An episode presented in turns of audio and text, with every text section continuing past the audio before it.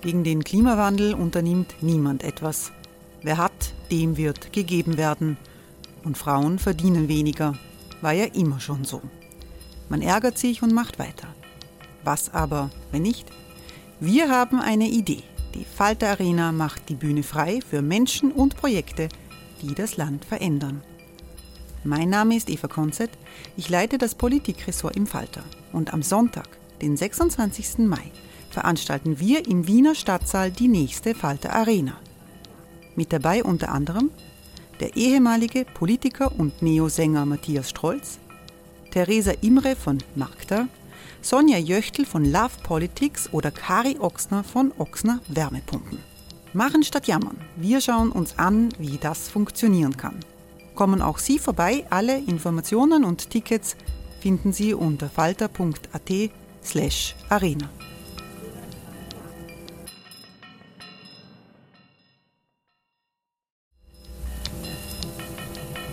Falter-Podcasts werden durch Werbung unterstützt.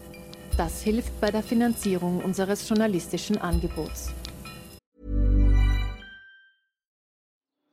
Die Erderhitzung ist kein Gefühl, aber mit vielen Gefühlen verbunden. Sorgen etwa oder Angst. Eine Veranstaltung gegen diese Ohnmacht ist Tipping Time, eine Klimakonferenz der Zivilgesellschaft. Von 9.5. bis 11.5. findet Tipping Time in Kooperation von Globe Art, Solektiv und Tangente St. Pölten statt und lädt ein zu Diskurs, Diskussionen und Workshops mit namhaften Vortragenden wie Nikolai Schulz und Friederike Otto. Weitere Informationen finden Sie auf www.tangentesanktpölten.at.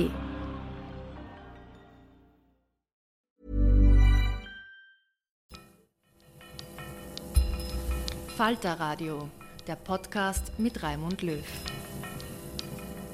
Sehr herzlich willkommen im Falter Radio. Österreich erlebt diesen Herbst ein mediales Comeback von Sebastian Kurz.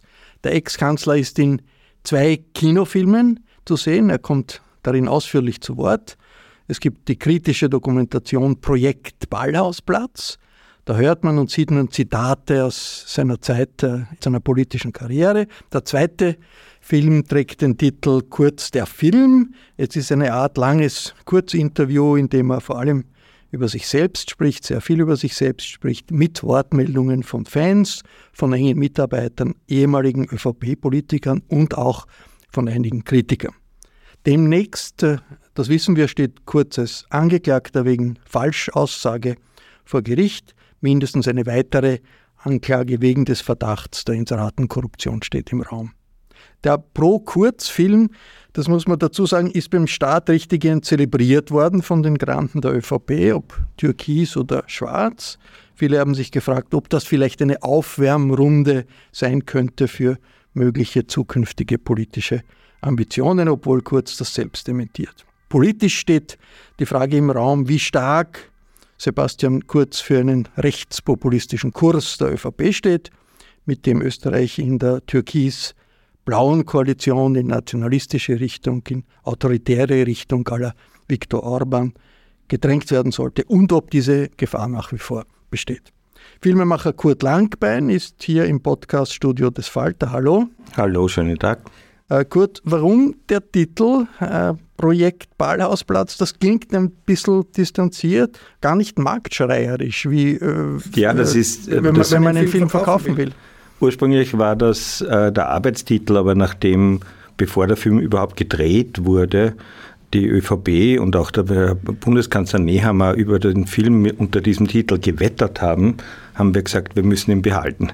Das Projekt Ballhausplatz ist ja das Dokument, äh, das vom Falter auch äh, enthüllt worden ist, schon im Jahr 2017, die, ein einzigartiges Dokument, wo äh, der Plan der Machtergreifung sowohl in der ÖVP als auch dann in der Regierung äh, minutiös äh, dokumentiert ist. Und das ist schon was Besonderes. Und wenn man sich dann die Chats anschaut, die dank einer Panne äh, äh quasi gefunden wurden, weil sie haben ja versucht, alles zu löschen und nur einer hat ein, Doku ein, einen Speichermedium vergessen. Wenn man sich die anschaut, dann ist das ist ziemlich synchron. Man hat systematisch versucht, in der Regierung und von Teilen der, der Ministerien an verschiedenen strategisch wichtigen Stellen die eigene Partei und die, und die Politik der Regierung zu unterlaufen, um Stimmung zu machen, um sich dann als Retter zu präsentieren. Das hat geklappt, das ist ein bisschen erschreckend. Und deswegen haben wir das in den Mittelpunkt des Films gestellt. Aufgedeckt dieses Dokumentprojekt äh, Ballhausplatz hat Barbara Todt im Falter. Hallo. Hallo. Äh, Barbara, jetzt äh, ist das nicht äh, etwas, was man eigentlich von einer politischen Strategie, politischen Strategen erwarten will? Eigentlich, dass man genau plant, was man will, wie man es umsetzt, spricht eigentlich für Professionalität. Warum ist das äh, äh, aus Sicht vieler Kritiker äh, ein Sündenfall, dieses Projekt Ballhausplatz Papier? Also das Papier spricht eigentlich total für Professionalität. Ich habe auch äh, davor und danach nie etwas vergleichbar äh, Detailliertes und Professionelles gesehen. Also das war so richtig Boston Consulting mäßig aufgezogen mit ähm, jedem Detail. Jedes Detail ist überlegt worden, genaue Verteilung, wer was machen muss und so. Also so gesehen ähm, hochprofessionell. Aber das Problem war natürlich der Zeitpunkt. Das ist ja in, einem, in einer Phase vom Team Kurz ähm, vorangetrieben worden. Da war er weder Parteichef ähm, noch als Außenminister eigentlich in der, in der Rolle, dass er Parteichef werden soll. Und er hat das ja auch hinter dem Rücken des damaligen ÖVP-Chefs Reinhold Mitterlehner verfolgt. Und ich glaube, das ist vor allem ähm, das Problem, das einige mit dem ganzen Ding haben. Wobei natürlich Politik oft darin besteht, dass man Intrigen spinnt und das ist offensichtlich eine groß aufgestellte Intrige gewesen. Verschwörung würde ich sie immer bezeichnen, hin in Richtung eines Putsches ich dann am Ende. Ich begrüße sehr Martin Engelberg. Guten Tag. Hallo. Martin Engelberg ist Nationalratsabgeordneter der ÖVP und ein Mitstreiter von Sebastian Kurz. Danke fürs Kommen. Gerne. Diese Strategiepapier, war das der ÖVP schon bewusst, dass da etwas wirklich geplantes, organisiertes äh, in Vorbereitung ist oder waren Sie selbst auch überrascht, wie das im Falter veröffentlicht wurde? Also ich war ja selber damals noch nicht dabei, bin erst 2017 in den Nationalrat gekommen, äh, aber ich muss ein bisschen schmunzeln über den Begriff Putsch. Also ehrlich, äh, wenn ich mir jetzt äh, denke, äh, wie die Übernahme der, des Vorsitzes bei der SPÖ war äh, zwischen Feimann und äh, Kern. Äh, das war jetzt nicht, dass äh, die bei der Tür gestanden sind und irgendwie höflich einander äh, gebeten haben, einzutreten. Na, Plan hat es also, offenbar keinen gegeben. No, das würde ich jetzt einmal so nicht sagen. Wir sehen, wir kennen ihn nicht. Ja. Und im Übrigen die Strategie des Wahlkampfes damals mit dem äh, Herrn äh, Silberstein nicht. Das war eine ausgefeilte Strategie, äh, ziemlich perfide. Also äh, ehrlich, äh, wenn wir von Politik reden, reden wir ja nicht, äh, wie das so schön heißt, von einem Mädchenpensionat. Also das ist schon so. Und im Übrigen hat der Mitterlehner selber auch immer gesagt, es war klar, dass er nur sozusagen ein Lückenfüller ist zwischen Spindelegger und, und äh, Kurz. Also das war offensichtlich äh, schon auch so gesagt, hat er selber gesagt. Also äh, das heißt, äh, ich finde es überhaupt nicht überraschend. Ich glaube, es ist einfach, so wie die Barbara richtig sagt, es war es ein sehr professionelles Team, das äh, den Sebastian Kurz umgeben hat und äh, die haben das einfach äh, vorbereitet und ich sehe also nichts Verwerfliches oder irgendwie Kriminelles. Aber dass, dass diese Strategie niedergeschrieben wurde, dass es diesen Plan gegeben hat, das ist ja unbestritten. Ich soll mal sagen, ich bin nicht aufgerufen, Zeuge zu sein, ob das jetzt authentisch ist oder nicht, ob das manipuliert wurde oder nicht. Ehrlich, pff, keine Ahnung. Ja. Ich freue mich äh, ganz besonders, dass Franz Fischler in die Falter-Redaktion gekommen ist. Willkommen. Grüß Gott. Herr Fischler war, wie allgemein bekannt, viele Jahre Kommissar der Europäischen Union und früher ÖVP-Politiker. Äh, dieses Strategiepapier, Projekt Ballhausplatz, äh, wie das veröffentlicht wurde, wie das bekannt wurde, was hat Ihnen das gesagt? Naja, ähm, das hat mir zunächst einmal gesagt, dass da wesentlich mehr dahinter gesteckt hat, als öffentlich zugegeben wurde in dieser Zeit damals. Und äh, dass da viel strategischer, manchmal möchte ich lieber sagen taktischer vorgegangen wurde, äh, als äh, das in der Öffentlichkeit gegenüber eingestanden wurde. Aber was mich eigentlich dann neuerlich zum Nachdenken gebracht hat, war, wie ich diesen Film äh, Projekt Ballhausplatz gesehen habe. Ich meine, äh, es gibt ja in Österreich schon aus der ersten Republik den Saga, dass wenn in Österreich fünf Leute miteinander wissen, was sie wollen, dann können sie den Staat übernehmen. Ja? Und in diese Richtung ist das schon sehr stark gegangen. Äh, die wussten, was sie wollten. Die waren, wie schon gesagt wurde, sehr professionell, was ja in der heutigen politischen Situation manchmal eher eine Ausnahmeerscheinung als die Regel ist, äh, weil äh, viel Provisorisches auch jetzt wieder in der Politik Platz greift. Und äh, sie waren aber auch äh, ziemlich äh, skrupellos. Das hat sich dann bestätigt in diesen vielen SMSen. Aber äh, das ist schon etwas, glaube ich, was also, äh, wo manchen alteingesessenen ÖVPler zum Beispiel der Mund offen geblieben ist, wenn sie das alles gehört und gelesen haben. Und äh, da sehe ich eigentlich das Problem. Ja? Und ich glaube, man müsste darüber reden, äh, nachdem äh, die Demokratiestandards in Österreich ja nicht am aufsteigenden, sondern am absteigenden Ast sind, wenn man die diversen Indizes äh, sich ansieht. Also dann ist die Frage schon, glaube ich, für die Zukunft eher wichtig, nämlich welche welche Änderungen am politischen System in Österreich würde es brauchen, damit wir wieder zu den Besten in Europa, was Demokratiestandard anbetrifft, gehören. Was ist Darf ich einen Satz noch sagen? Bitte, Martin Engelberg. Bitte ein bisschen Vorsicht mit diesen Parallelen zur Ersten Republik. Ich meine, da ging es um die Selbstausschaltung des Parlaments, in Wirklichkeit des Ende Nein, Entschuldigung, davon war überhaupt nicht die Rede, sondern die Rede war, war davon, Erwähnung, dass es Leute gegeben hat, die, diesen, die darf man nicht erwähnen. Nein, nicht, ich finde es ein bisschen problematisch in dem Zusammenhang zu sagen, so wie in der Ersten Republik äh, war es jetzt Und auch, ich finde es problematisch, dass Sie sagen Selbstausschaltung des Parlaments. Ja? Das ist ein historischer Fehler, der mich nachdenklich macht, was Ihre politische Gesinnung betrifft. Das Parlament hat alle Präsidenten des Parlaments sind zurückgetreten und die Regierung hat verhindert, dass es wieder äh, zusammentreten kann und funktionieren Gehen wir nicht in diese Diskussion. Wir reden ja, eben nicht vom Stände, naja, wir reden eben nicht vom Ständestaat und von einer Abschaffung der Demokratie. Also da, äh, ich glaube, wir sollten einfach äh, mit diesen Vergleichen, historischen Vergleichen, äh, sehr, sehr vorsichtig sein. Vielleicht ein, ich glaube, also die Assoziation, die ich hatte, wie Sie, wie Sie das jetzt angesprochen haben, also mit den fünf, gebt mir fünf Leute und man kann die Republik äh, recht leicht äh, kontrollieren. Ähm, die erste Assoziation, die ich hatte, war eines der ersten Gesetze, das die Regierung Kurz 1 äh, verabschiedet hat, gleich 2017, nämlich indem sie, das ist jetzt ein bisschen technisch, aber doch die Generalsekretäre in den Ministerien mit Weisungsrecht ausgestattet hat, äh, was innerhalb der österreichischen Beamtenschaft schon ein ziemlich krasser Schritt war, weil es geheißen hat, dass quasi die ähm, Sektionschefs in, in ihrem Spielraum ähm, deutlich eingeschränkt wurden und die quasi klassische Beamtenschaft ähm, unter Kontrolle geraten ist. Und das hat Kurz gleich am Anfang gemacht. Also hat, die haben schon gewusst, was sie tun. Es ging immer um Kontrolle. Was war das äh, zentrale politische Projekt hinter diesem äh, Projekt Ballhausplatz, das nicht nur darin bestanden hat, den Sebastian Kurz ganz nach vorne äh, zu bringen, sondern schon auch eine Umgestaltung der Politik, eine Umgestaltung der Republik.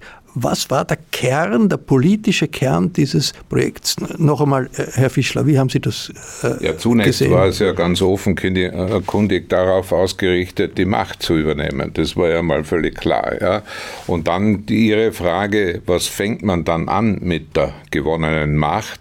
Und da war auch klar, dass man weggehen möchte von einer klassischen liberalen Demokratie. Äh, man hat zunehmend Gefallen gefunden an verschiedenen Aktivitäten in Polen, in Ungarn etc. Man hat äh, auch, glaube ich, äh, mit dieser Message Control äh, durchaus eine einschneidende Entscheidung und Veränderung versucht, nämlich dahingehend, dass tatsächlich systematisch, und das gibt es ja viele äh, Literatur bereits darüber, dass man systematisch äh, die Freiheit äh, des Journalismus und die Freiheit der Medien untergraben wollte das sind Tatsachen. Das ist jetzt nicht, also weil man äh, dem Kurz oder irgendjemanden schlecht reden möchte. Das war so. Das ist ja auch in anderen Staaten äh, so gewesen. Und äh, wenn man das äh, längerfristig zugelassen hätte, äh, dann wären wir, glaube ich, äh, sehr klar in Richtung Ungarn unterwegs gewesen. Martin Engelbert ja. kommt gleich zu einer Republik, aber ich lasse lass mich zuerst den Kurt Langmein sagen. Ist das heißt, eigentlich der politische Sukkus, wenn man so will, ist, der Kurz hat versucht, ist ihm vielleicht auch gelungen, aus der ÖVP eine Art rechtspopulistische Partei zu machen. Ist das zum einen noch vom organisatorischen, er hat ja auch die, die Ministerverantwortung äh, eigentlich komplett ausgehöhlt mit diesen Generalsekretären und der Befehlsausgabe jeden, jeden Wochenbeginn die sozusagen dann, dann die Weisungen der Generalsekretäre mehr oder weniger befolgt haben, anstatt eigenständig zu arbeiten. Also Message Control gegenüber den Medien und, in, und intern beides demokratiepolitisch höchst bedenklich und inhaltlich hat er sich die rechtspopulistischen Inhalte komplett angeeignet mit einer etwas softeren Sprache. Das heißt, Angst schüren, um sich als Retter präsentieren zu können, In-Group und Out-Group zu bilden, die da die Fremden sind, die uns bedrohen, die unser Sozialsystem bedrohen, empirisch ein völliger Unsinn, aber etwas, womit man politisch äh, äh, leider Gottes Kleingeld machen kann. Und das hat er zur Genüge gemacht. Und damit hat er aber auch äh, die Selbstverständlichkeit, die davor zum bestanden hat, dass Fremdenfeindlichkeit auch für die christlich-soziale Bewegung keine Selbstverständlichkeit war, sondern etwas, was zurückzuweisen ist, unterhöhlt. Martin Engelberg, ja. die Replik. Naja, ich muss einfach ein bisschen schmunzeln, Herr Fischler. Sie waren selber in der Regierung, als es im ORF sogar eine quasi Untersuchungskommission gab zu den ganzen politischen Interventionen, die da stattfinden. Also Sie waren Teil zu einer welchen, Regierung. Zu welchen Interventionen? Interventionen beim ORF. Äh, wo es darum gegangen ist, wie, wie alle Politiker damals und deren Kabinettsmitarbeiter interveniert haben. Äh, ob das Gut, jetzt die auch Interventionen hat immer gegeben, ob sie eben, funktioniert haben, eben. ist eine andere naja, schon, Sache. aber das heißt, äh, wenn wir davon sprechen, was zum Beispiel der Helmut Brandstedt da jetzt da erzählt aus einer Begegnung mit dem Sebastian Kurz, also ich glaube, das ist, seitdem ich mich erinnern kann, gang und gäbe. Äh, das war beim ORF äh, ein großes ja, Thema. Die Frage, da gab es eine. Nein, lass mich einfach ist den, nein, lass mich einfach nur den Satz fertig sagen.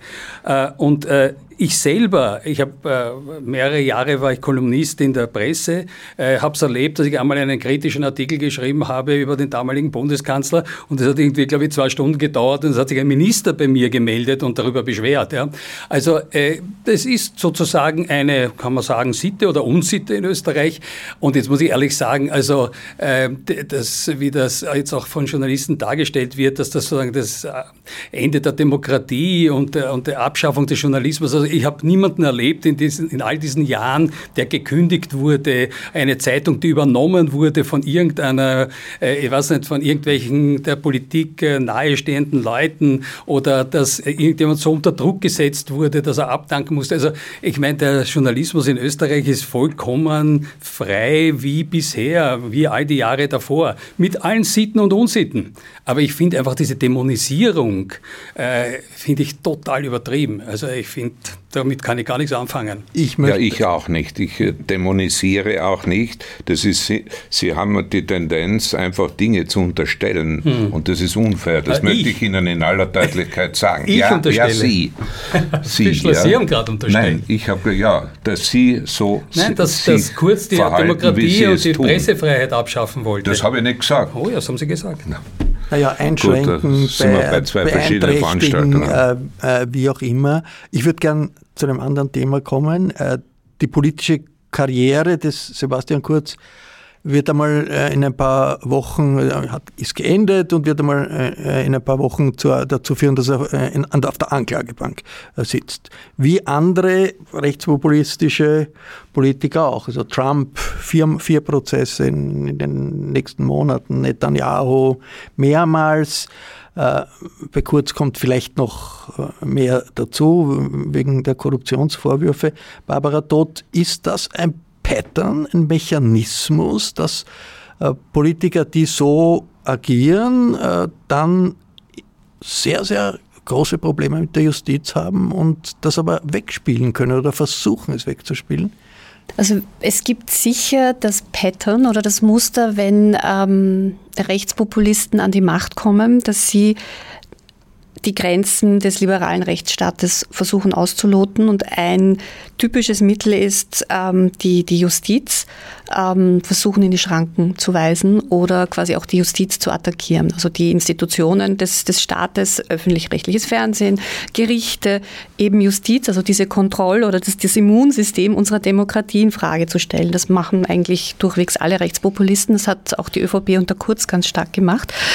Ähm, das zweite Muster, das dann aber auch immer äh, eintritt, ist, wenn sie dann angeklagt sind, weil sie in Konflikt kommen mit, ähm, mit der Demokratie oder mit ähm, der Rechtsstaatlichkeit, dass sie es verstehen, für sich auch zu nutzen, indem sie sich dann als Opfer ähm, einer angeblich wild gewordenen Justiz oder einer politisch unterwanderten Justiz darstellen. Und ähm, das ist, glaube ich, auch ein bisschen das Kalkül, das Sebastian Kurz jetzt hat. Und deswegen ist ja sein Film, der Pro-Kurz-Film, nicht ohne Zufall kurz vor Prozessbeginn erschienen, weil es natürlich auch das Narrativ, also in diesem Film das Narrativ erzählt wird vom Justizopfer Kurz, der von ihm feindlich gesinnten Medien und einer politisch instrumentalisierten Staatsanwaltschaft quasi vor sich hergetrieben wird. Äh, Martin Engelberg, das war ja in der Zeit der, der Regierungszeit von Kurz, das war ja äh, ganz offen ausgesprochen. Also die WKSDA ist von den roten äh, äh, äh, Politjustizleuten unterwandert. Der Vorwurf war da. I, scheint jetzt nicht mehr so da zu sein. Oder ist das nach wie vor äh, was die ÖVP denkt, sagt oder denkt, wie auch immer, von diesem Prozess oder möglichen anderen äh, Prozessen und Ermittlungen der Korruptionsstaatsanwaltschaft? Also, zuerst einmal bin ich kein großer Anhänger von Vereinfachungen und es gibt dieses wunderbare Sprichwort, äh, nicht alles, was hinkt, ist ein Vergleich.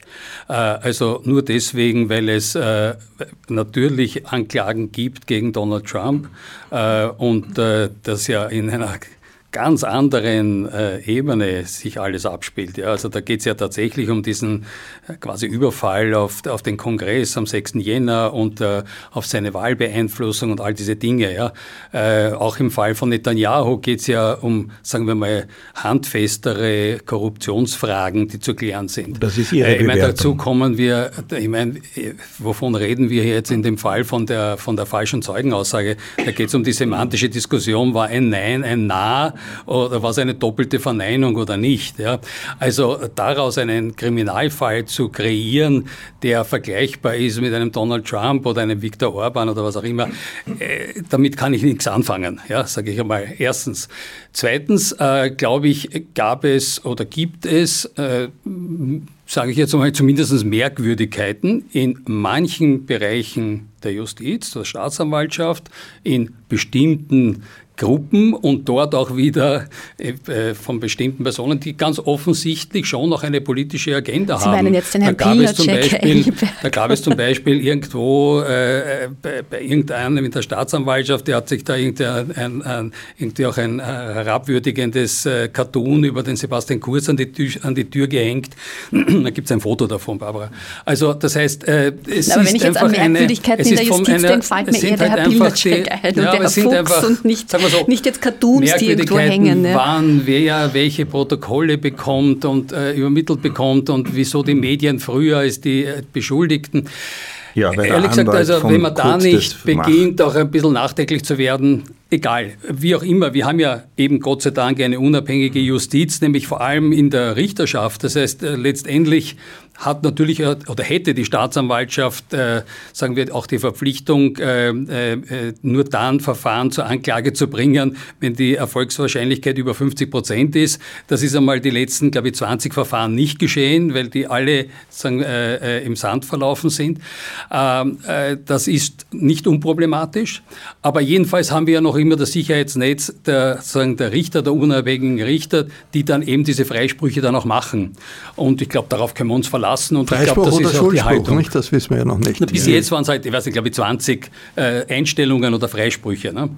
Ja, aber nicht gegen Herrn Kurz. Was für mich schon klar ist und äh, sichtbar wird es ja auch in, in meinem Film, äh, dass äh, in vielen Details sich die Gruppe um Sebastian Kurz über die, die, Institutionen des Staates gestellt haben. Am markantesten ist aus meiner Sicht dass dieses einmalige Geschehen, dass ein Minister, der auf die Verfassung ab angelobt ist, die, den Spruch des Verfassungsgerichts nicht respektiert und sagt, ich gebe die Akten nicht heraus und da muss der Bundespräsident einschreiten.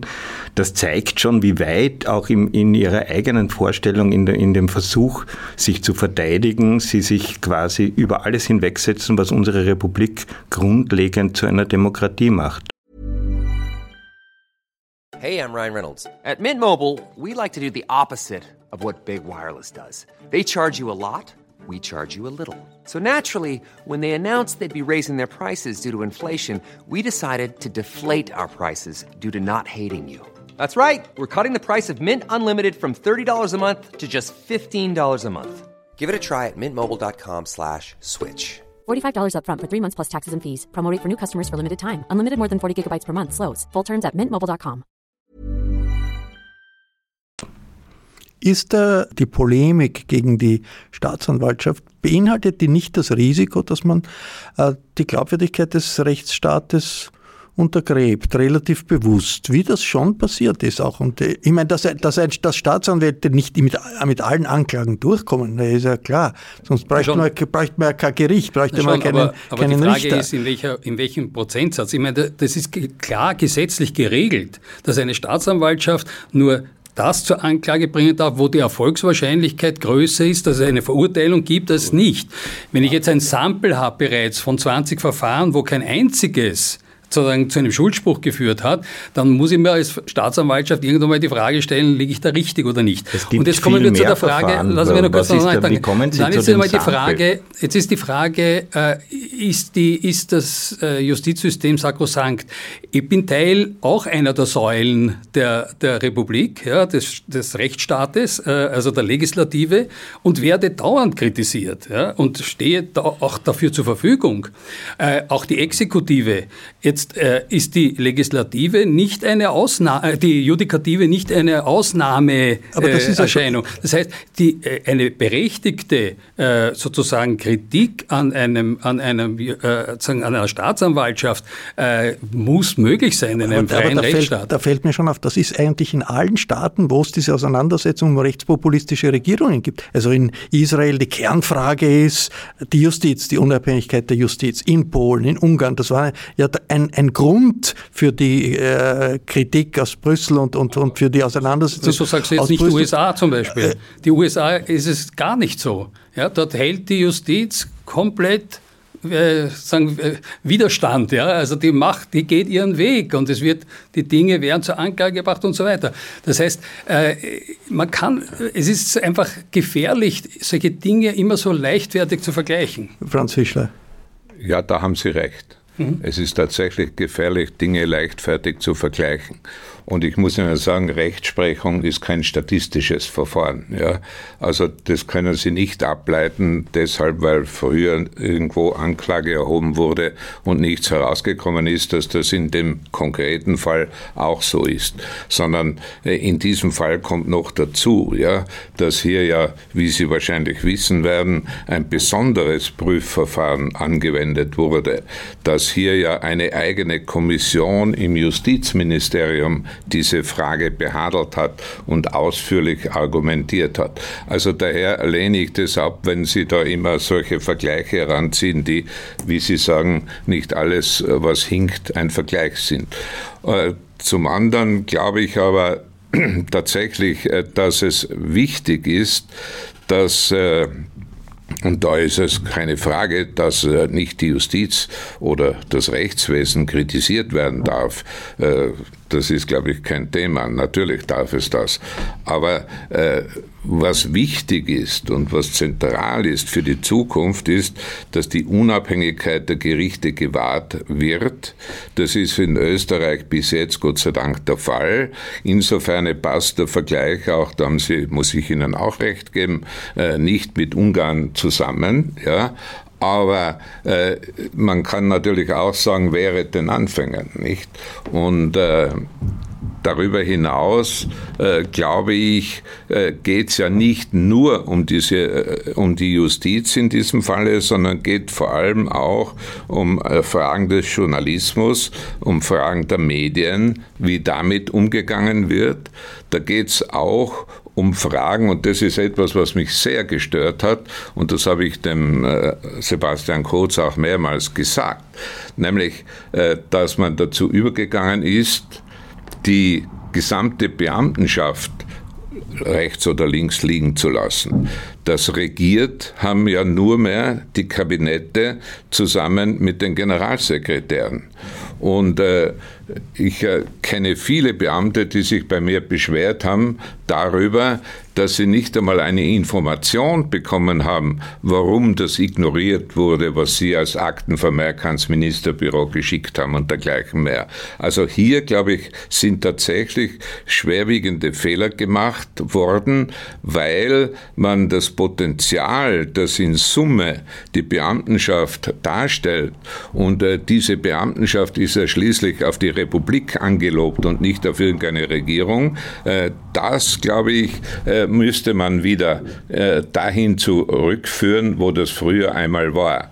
Und deswegen ist es auch einer der Gründe, warum diese Message Control so schädlich ist für unser Staatswesen. Was wir in einer Diskussion über die politischen Inhalte der Kurzzeit, aber auch die politischen Inhalte der Agierenden heute nicht vergessen dürfen, das ist, wie bedeutsam die Islamfeindlichkeit war damals, äh, die von ÖVP und FPÖ aus meiner Sicht gemeinsam betrieben wurde. Es gab diese Razzia gegen angebliche Moslembruderschaften unter Nehammer, die als Antiterrormaßnahme äh, dargestellt wurde. Alle Verfahren sind eingestellt worden. Äh, Barbara, äh, dort hat sich eigentlich je irgendjemand bei den österreichischen Muslimen entschuldigt für die Unterstellung, dass da eine große Anzahl ihrer äh, Funktionäre Terroristen sind? Meines Wissens nicht, wobei die, die Entschuldigung in der österreichischen Innenpolitik, glaube ich, überhaupt ein äh, kaum vorkommendes äh, Ding ist. Also wäre überraschend gewesen, wenn es ausgerechnet in dem Fall passiert wäre. Wie groß, äh, Kurt, äh, siehst du das Risiko, dass das wieder kommt? Das ist in den Hintergrund getreten jetzt ein bisschen, aber potenziell ist ja das äh, nach wie vor vorhanden. Ich sehe da eigentlich eine Kontinuität. Im Film werden die Beispiele von Kurz gezeigt und wenn man sich jetzt anschaut, auch die, diese äh, mit großer Theatralik inszenierte angebliche vereitelte Attentat auf, auf die, auf die äh, Wiener Breit, auf, diese große, auf diesen großen Umzug, wo sich alle möglichen Staatsschützer hinstellen und riesige Pressekonferenzen geben und am nächsten Tag lässt der Richter diese Jugendlichen alle frei, weil er sagt, es gibt keinen Haftgrund, es gibt keinen Anschlagsplan. Das zeigt ja, dass dieselbe Suppe weitergekocht wird und wenn man sich anschaut, dass der Herr Fleischmann jetzt der Kommunikationschef vom, ne-, vom Bundeskanzler Nehammer vom Aktuellen ist, dann wundert man sich ja auch nicht so sehr. Also da gibt es eine Kontinuität, die hochproblematisch ist aus meiner Sicht.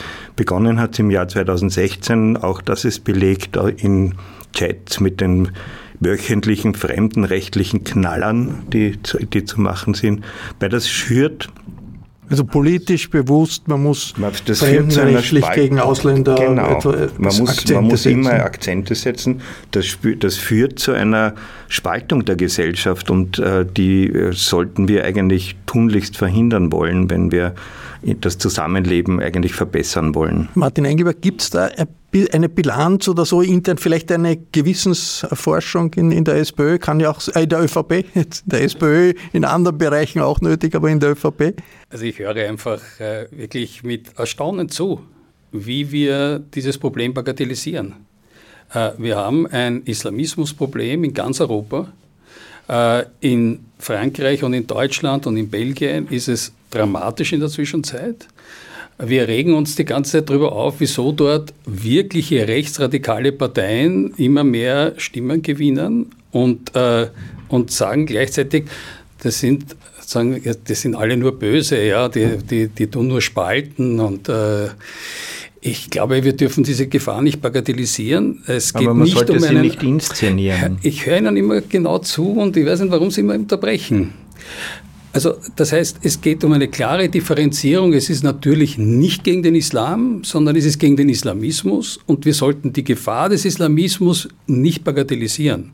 Also es gibt ganz klare Hinweise darauf, wie äh, erstens einmal die Communities unterwandert werden von den Moslembrüdern Brüdern und Islamisten, wo wir sehen, dass in all den Ländern immer wieder Anschlagspläne sind. Jetzt gerade in Schweden, ja, ist höchste Alarmstufe, ja, und äh, es ist die Gefahr, der, die vom Islamismus ausgeht, ist hoch und ich glaube, wir sollten in Europa als westliche Gesellschaften schon eine hohe Aufmerksamkeit für dieses Problem haben. Und äh, das heißt, ähm, ich bin in dem Sinne, äh, bin ich ganz auch auf der Seite jetzt auch der jetzigen Regierung, dass ich sage, ein wachsames Auge äh, ist gut, damit wir den Frieden, den wir in Österreich noch immer haben, ja, äh, damit wir uns den auch bewahren. Ich meine, wir hatten auch schon Anschläge, so ist es ja nicht. Ja, also nicht nur Verhinderte, sondern wir hatten gerade hier um die Ecke einen Anschlag von jemandem, der ganz offensichtlich einen islamistischen Hintergrund hatte. Äh, also wir sollten nicht die Augen davor verschließen. Ist das äh, ein Teil einer, äh, Franz Fischler, Teil einer äh, Auslagerung von, von Feindbildern? Weil sozusagen, wenn man 100 äh, äh, Hausdurchsuchungen macht, die äh, nichts mit Terror. Jeder, jeder wird natürlich eine vorbeugende Schutz vor, vor Terror, Terrorismus befürworten, selbstverständlich. Aber kein einziger, der in dieser äh, Razzia äh, da hier äh, eine Hausdurchsuchung gehabt hat, ist äh, vor Gericht gestellt worden, das ist alles eingestellt worden, weil, weil es hier keinerlei Hintergrund gab, keine, keinerlei Belege gab. Ist das äh, ein bisschen Ausgrenzung, Polarisierung? Wie gefährlich ist das politisch, wenn das äh, in der Gesellschaft akzeptiert wird als tägliches politisches Kleingeld, das, wo man versucht, das zu, dieses zu, zu zahlen? Also ich glaube, man muss diese Dinge entflechten. Äh, zum einen äh, wird es, glaube ich, äh, niemanden oder kaum jemanden geben, der ernsthaft bestreitet, dass vor allem der extreme Islamismus Gefahren beinhaltet. Ja, das ist ein Faktum. Die ganz andere Frage ist aber, wie geht man mit dieser potenziellen Gefahr um? Ja, und was tut man dagegen? damit äh, hier möglichst keine Anschläge passieren, damit hier möglichst äh, auch äh, die anderen, äh, die dem islamischen Glauben anhängen, nicht von diesen Extremisten äh, in Gefahr gebracht werden, weil da gibt es ja also auch riesige Spannungen. Und äh, da ist es wahrscheinlich nicht äh, das, das probate Mittel, dass man hergeht und hier noch also sozusagen Benzin ins Feuer gießt, ja, und die äh, die Fremdenfeindlichkeit fördert oder dergleichen mehr, sondern genau das Gegenteil ist wichtig. Und ich glaube, es wäre ungeheuer wichtig, auch hier in Österreich äh, Brücken zu bauen, damit man also auch klarer unterscheiden kann, wo sind da die tatsächlich problematischen Figuren und wo sind also äh, Leute, mit denen wir durchaus friedlich zusammenleben können. Es ist ja nicht so, dass der Islam eine eine, eine neue Erfindung ist. Ja. Österreich, darf ich darauf hinweisen, äh, die österreichisch-ungarische Monarchie war eine der ersten Regierungen der Welt, die den Islam innerhalb ihres Reiches in Bosnien anerkannt haben. Ja? Also äh, es gibt schon, und ich glaube, da könnte man tatsächlich äh, aus der Geschichte einiges lernen, wie man damals äh, Erfolgreiches zustande gebracht hat, äh, dass es ein vernünftiges äh, Nebeneinander in Sarajevo und in anderen äh, Orten am Balkan gegeben hat. Hier, glaube ich, äh, sollte man aktiv werden und nicht nur mit Anprangern agieren. kommen wir zurück zu den Filmen, den Kurzfilmen und die Diskussionen, die da ausgelöst äh, wurden. Diese Woche war äh, ein knallvolles Haus im Gartenbaukino bei der Premiere des Projekt Ballhausplatz. Die Woche vorher alte und aktuelle ÖVP-Prominenz bei der Premiere des, sagen wir, Pro-Kurzfilms. Welche politische Botschaft, Barbara, lässt sich daraus äh, für unsere politischen Diskussionen, für die innenpolitische Dynamik entnehmen? Dass es ähm, ganz sicher innerhalb der ÖVP, aber ich glaube auch äh, in der breiten Öffentlichkeit noch keine gemeinsame Sicht auf die Ära Kurz gibt, sondern es gibt zwei Sichtweisen, die miteinander konkurrieren, die sich auch gegenüberstehen. Das ist jetzt nicht wahnsinnig ungewöhnlich. Also als Historikerin weiß ich, es braucht einfach eine Zeit lang, bis sich quasi eine Erzählung durchsetzt und bis man das auch wirklich gut bewerten kann.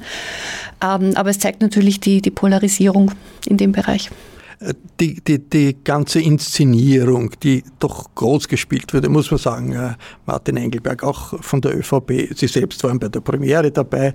Ähm, gibt die Selfies des Martin Engelberg mit dem ich war Sebastian. In beiden Premieren. In beiden Premieren. Gut, das ist Gut. ein sehr guter Move, weil da hat man eigentlich den besten Überblick mhm. am Ende.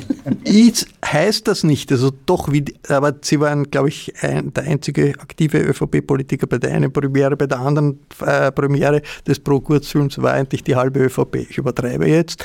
Äh, ist das nicht schon auch, heißt das nicht, dass Sebastian Kurzes mögliche Personalreserve gesehen wird von der ÖVP, auch wenn er jetzt immer sagt, nein, nein, er ist Geschäftsmann und arbeitet für den Amerikaner Peter Thiel und so, aber äh, das ist doch ein Zeichen dafür, dass vielleicht der Sebastian Kurz mehr will und die ÖVP auch bereit ist, ihn als Personalreserve anzusehen? Also zuerst einmal erlaube ich mir ein paar Korrekturen anzubringen. Äh, es war nicht eine ÖVP-Veranstaltung vorige Woche. Äh, es waren richtig, es waren einige ÖVP-Politiker dabei, äh, also waren aber Wirtschaftstreibende, Unternehmer, äh, Journalisten. Also es war ein sehr gemischtes Publikum. Ich würde fast sogar sagen, es war ein gemischteres Publikum, als es bei der Premiere bei dem, des Ballhausplatzfilmes war. Äh, das Zweite ist, dass ich die Stimmung ganz anders empfand beim Kurzfilm als beim Ballhausplatzfilm. Ich fand beim Kurzfilm, es war erst einmal das ganze Kinocenter, es waren ja mehrere Kinoseele. Äh, jetzt weiß ich nicht, wie viele Leute dort äh, insgesamt waren.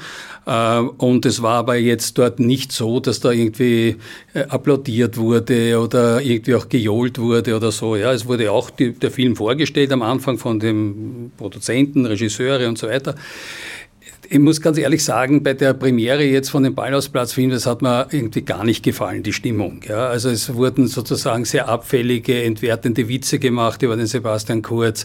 Schon im Vorfeld das Plakat, wo man ihn auf den Kopf stellt und äh, dann die Inszenierung mit dem, mit dem äh, Auto da, mit dem Hammer. Ja. Also da denke ich mir, stellen wir uns doch einmal vor, wir machen einen Film über den Gusenbauer und äh, die ersten 15 Minuten von dem Film geht es darum, wie er in Moskau Moskau äh, als Student äh, landet und dort den Boden küsst. Und das spiele ich sozusagen fünfmal im Radl, einmal als Einstieg. Und dann äh, mache ich bei der Filmvorstellung, bei der Premiere, weil baue ich auch noch einmal den Moskauer, ich weiß nicht, am Flughafen auf und mache eine Figur, die den Boden küsst. Ja? Also äh, so ist äh, sozusagen, das ist das, finde ich, ein bisschen äh, ja, also leise, also gelinde gesprochen, das Manipulative auch dieser Premiere gewesen. Ich habe das Gefühl gehabt, also der, der, die Atmosphäre zwischen einer Premiere dort und einem Bierzelt von der FPÖ ist für mich jetzt nicht mehr, mehr so groß. Da ist das Schenkelklopfen über billige Witze, wo man eine naja, Person das, entwertet. Das lassen wir Ihnen durchgehen, aber ist jetzt der Sebastian Kurz eine Personalreserve für die ÖVP oder nicht? Was ich denke, Martin Engelberg? Ich denke, dass äh, im Übrigen, äh, Barbara, ich glaube, dass diese, da werden wir, glaube ich, schon eine große Mehrheit finden in Österreich, die sagt, dass äh, Sebastian Kurz sicher ein politisches Ausnahmetalent ist. ja, war. das habe ich jetzt auch nicht bestritten. Die Frage nein, ist, ob man ihn zurück nein, will und da gibt es genau, Umfragen. Nein, nein, aber die Frage ist nur, da ist die ÖVP interessanterweise gespalten Es gibt sogar. kein gemeinsames Bild. Es gibt gewisse Dinge, die man einfach im Allgemeinen schon noch anerkennt. Ja? Also es ist, das ist auch etwas, was mir in dem Film, in dem Ballhausplatz-Film missfällt, ist sagen, es bleibt überhaupt nichts Gutes. Ja? Also es explizit, ja, das, das einzige Gute ist die, die 24 so, genau, die U-Bahn. also das ist ja wirklich äh, schon grotesk. Ja? Also ich meine, so gar nichts anzuerkennen, ja, nur, das, nur alles böse und schlecht und äh, ist, glaube ich, nicht das Narrativ, das sich durchsetzen wird. Äh, ich glaube, dass sich da äh, äh, eher das andere durchsetzen wird. Ich glaube, dass in Wirklichkeit die ganz große Mehrheit äh, der Menschen in Österreich an beiden Filmen nicht interessiert sein werden äh, und das in der Zwischenzeit schon relativ weit weg ist. Werden wir, werden wir sehen, aber kann sich der Martin Engelberg erwärmen für eine mögliche Rückkehr des Sebastian Kurz in die Politik? Ich glaube, daran Wären Sie dafür? Also, darum geht es nicht, weil die Frage stellt sich anders. Die Frage stellt sich für den Sebastian Kurz. Und da stellt sich, glaube ich, die Frage eigentlich anhand des Filmes, des Ballhausplatz-Filmes. Man könnte nämlich sagen, wenn er sich den Film anschaut, dann könnte er zu beiden Richtungen äh, tendieren. Entweder er sagt, also diese Partie tue ich mir sicher nicht mehr an. Von diesen Leuten lasse ich mich sicher nicht mehr stellen. Ich bleibe Privatmann, Unternehmer und will mit dem nie mehr wieder was zu tun haben. Klingt die andere nicht ganz so, was man von ihm hört. Na, aber ich sage nur, wäre also für mich eine, eine viable option, sagt man. Äh, die, der andere Weg ist zu sagen, also gut, komplett demontieren und nur verdammen und dämonisieren lasse ich mir nicht. Äh, da komme ich schon noch einmal zurück und möchte schon noch einmal zeigen, äh, also äh, was ich kann und, und wohin es geht. Das ist wirklich seine Entscheidung äh, und wir werden sehen, äh, wo, wohin sie geht. Ja. Äh, Kurt, noch einmal der Hammer wissen viele nicht. Was, was hat es mit dem für eine Bewandtnis äh, der Hammer war auf das, der Premiere auch gehabt? Der Hammer war das geile Mobil, mit dem er seine Karriere planvoll begonnen hat. Das war keine botscherte Geschichte, wie es vielleicht bei vielen gewirkt hat, sondern das war ein strategisches Konzept.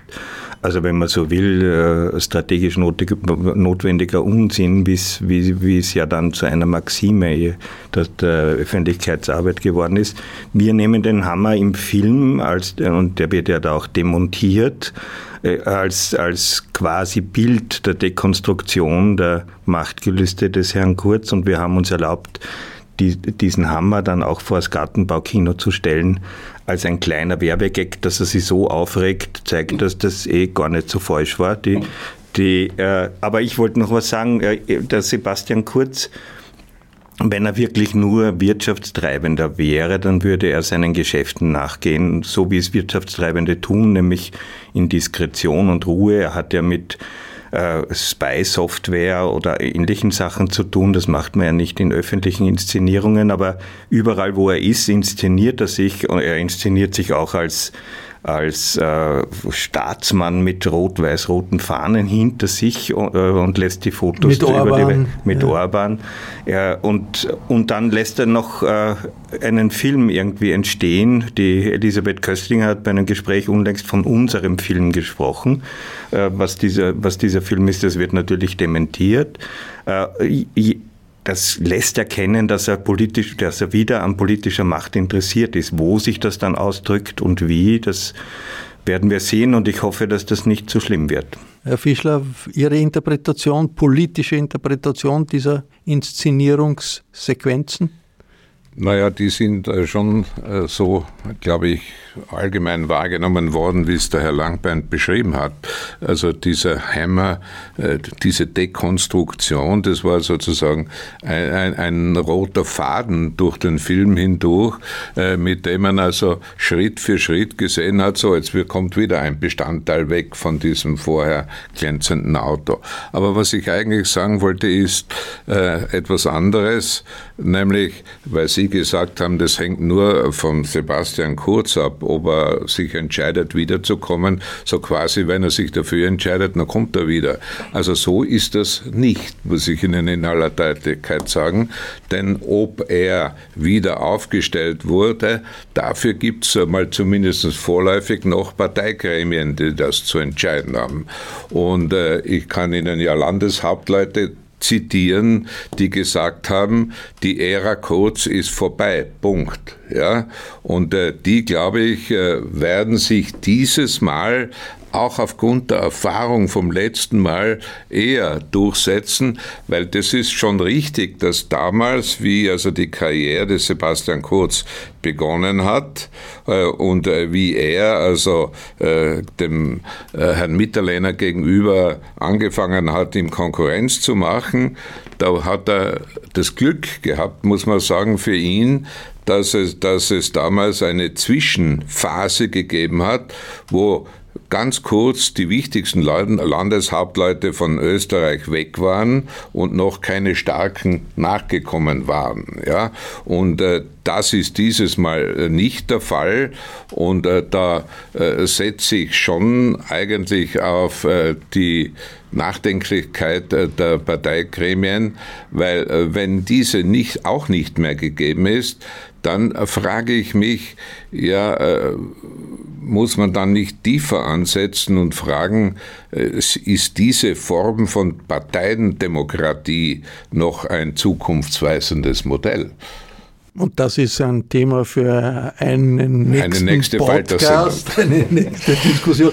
Wie die Landeshauptleute halten werden und wie sie sich verhalten werden, wird man wahrscheinlich sehen, wenn die ersten Umfragen auftauchen. Unter wie, 20 Prozent ist so die Marke. Wie die äh, ÖVP jetzt liegt und wie sie hypothetisch unter einer Führungsfigur Sebastian Kurz liegen würde, dann bewegen sich, bewegt sich recht viel auch bei Landeshauptleuten.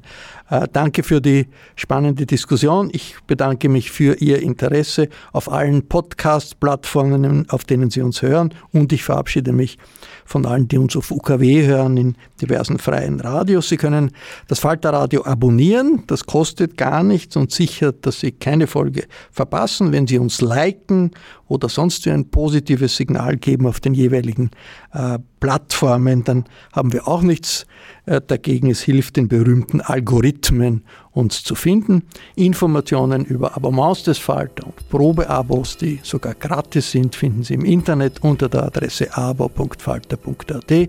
Ursula Winterauer hat die Signation gestaltet, Miriam Hübel betreut in dieser Sendung die Audiotechnik. Vielen Dank. Ich verabschiede mich bis zur nächsten Sendung.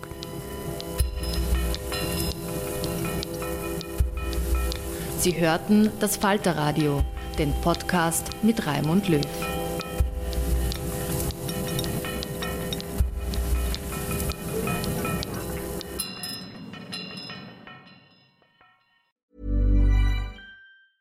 Planning for your next trip?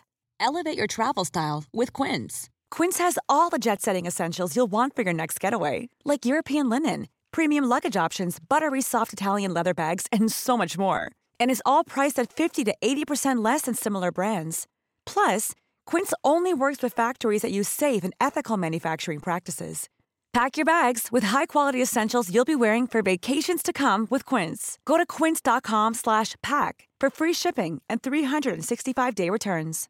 Imagine the softest sheets you've ever felt. Now imagine them getting even softer over time. That's what you'll feel with Bowl and Branch's organic cotton sheets. In a recent customer survey, 96% replied that Bowl and Branch sheets get softer with every wash. Start getting your best night's sleep in these sheets that get softer and softer for years to come. Try their sheets with a 30-night guarantee. Plus, get 15% off your first order at bowlandbranch.com. Code BUTTERY. Exclusions apply. See site for details.